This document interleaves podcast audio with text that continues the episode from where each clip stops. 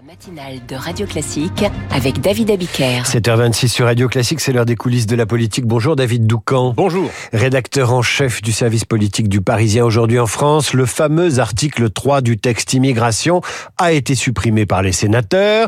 La droite devrait crier victoire. Pourtant, il n'en est rien. Plongé dans les coulisses ce matin avec vous, les coulisses de, du parti Les Républicains, où en ce moment, c'est soupe à la grimace et arrière-pensée. Tiens donc. Oui. Oui, revenons euh, quelques jours en arrière, mardi précisément, lorsque les dernières touches étaient apportées par Bruno Retailleau et Hervé Marseille à leur compromis. Le premier est le patron des sénateurs LR, le second, celui des sénateurs centristes. Sans Marseille, la droite ne pourrait plus prétendre à la présidence du Sénat, donc il faut bien l'écouter. Problème, euh, Hervé Marseille est Macron compatible. Il envisage même une liste commune aux européennes avec Renaissance. Alors, l'article 3 sur la régularisation des métiers en tension, cher à Emmanuel Macron et à son en même temps. Marseille avait décidé de le défendre, obligeant Retailleau à en tenir compte.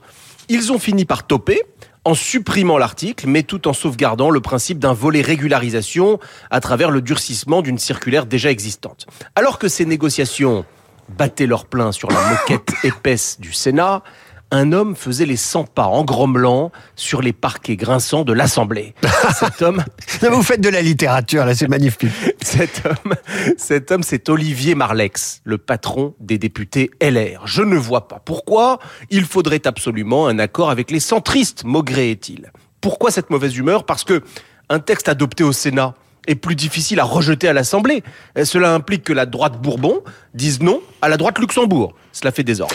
Mais puisqu'il n'y a plus d'article 3, pourquoi les députés LR ne voteraient pas le texte? Très bonne question. Parce que leur vote n'a pas grand-chose à voir avec le contenu du texte. Article 3 ou pas article 3, Marlex, Ciotti et Vauquier ont l'intention ferme de planter le projet de loi. Hors de question d'offrir la moindre victoire politique au camp Macron à trois ans de la campagne présidentielle. C'est pourquoi ils ont tous les trois retrouvé le sourire hier matin en voyant celui de Sacha Houlier dans le Figaro, les bras croisés, l'air déterminé, le macroniste, tendance aile gauche, affirme qu'il fera revenir l'article 3 lors de l'examen du texte à l'Assemblée. C'est l'alliance de la carpe et du lapin.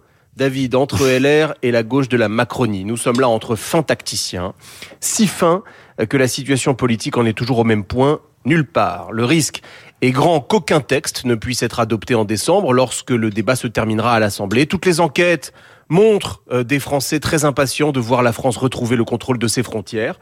Ils jugeront. Et si ça n'aboutit pas, euh, LR en sera comptable de cet échec autant que Gérald Darmanin. Absolument. Merci David, je vous dis à lundi tout de suite la météo.